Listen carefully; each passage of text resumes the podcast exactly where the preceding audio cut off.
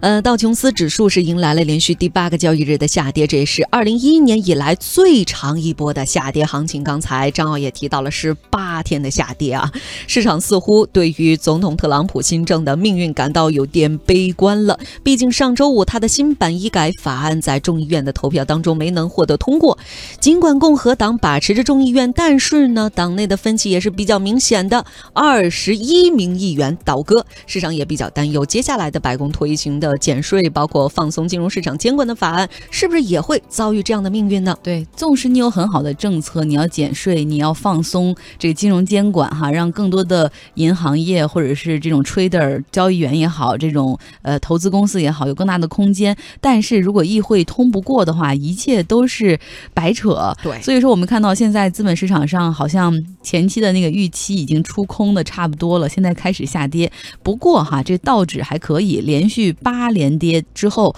但是跌幅也不过加在一块儿只有百分之一点九。那关于美国股市的相关情况，我们来连线 BT 美股资讯的 Jenny Young。虽然说这个道琼指数你看起来好像是八连跌，但无论你说八连跌也好，你说下跌也好，其实大家都说，哎呀，好像美国很动荡，这只是你的感觉。过去的这个从十一月份开始一直到二月份，都是一种小幅上涨或者大涨或者小跌，就跌幅没有超过百分之一的天数。在美国股市当中，过去一般都是每个月差不多就是二十天，或者说多久，就是比较久的了，就要有一次就是说下跌有百分之一下跌的这样一天，就常常大家会。会数日子，数到十八天、二十天了，哎呦，肯定就该有一天大跌了，就说有超过百分之一的。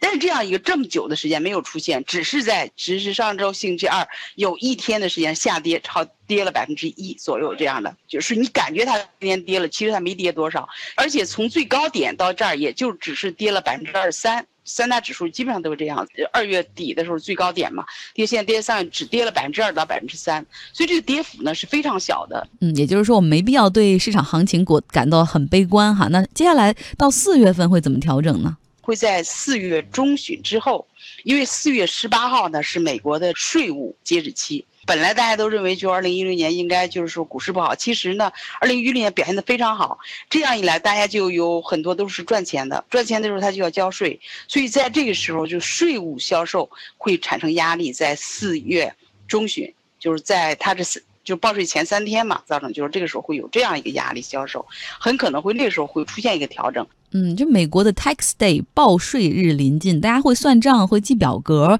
会给国税局记账单，哎，不是记账单，记支票哈。那为什么会卖股票呢？美国呢，就是每年的话，你个人要报税，大家你平时工资都扣了，虽然哈，还有的人就，但是你股票呢，你股票如果你赚钱了，你要交税，就四月十八号晚上十二点之前呢，你要把你该交的税呢交上去。你的这股票你就不愿意卖它，所以你会拖，一直拖到最后一天才会卖。你就可以不卖，你自己有钱你就交税不卖哈，自己账户里有现金或其他的钱，而不用卖股市里的钱，甚至还往里边放钱，因为有退税回来，他就会往里放钱，这是这是有的。但整体平均下来。因为美国人呢，就是现金，他不会有多少钱现金在那儿，他常常现金账户就是用来平时生活的，然后他发的那钱呢，就是每个月自动就存到这个，比方退休账户啊，或甚至自动存到股票的账户里头去啊，孩子的教育基金啊，大部分就不会里边有多少积蓄，所以那个时候他就会出现一个卖。就是必须他卖了股票才能有钱去交税，比如他要交两万块钱的税，在美国人一个账户有几千块钱就了不起了。你要写一张支票，你的股票卖了以后三天才能到账，你的钱，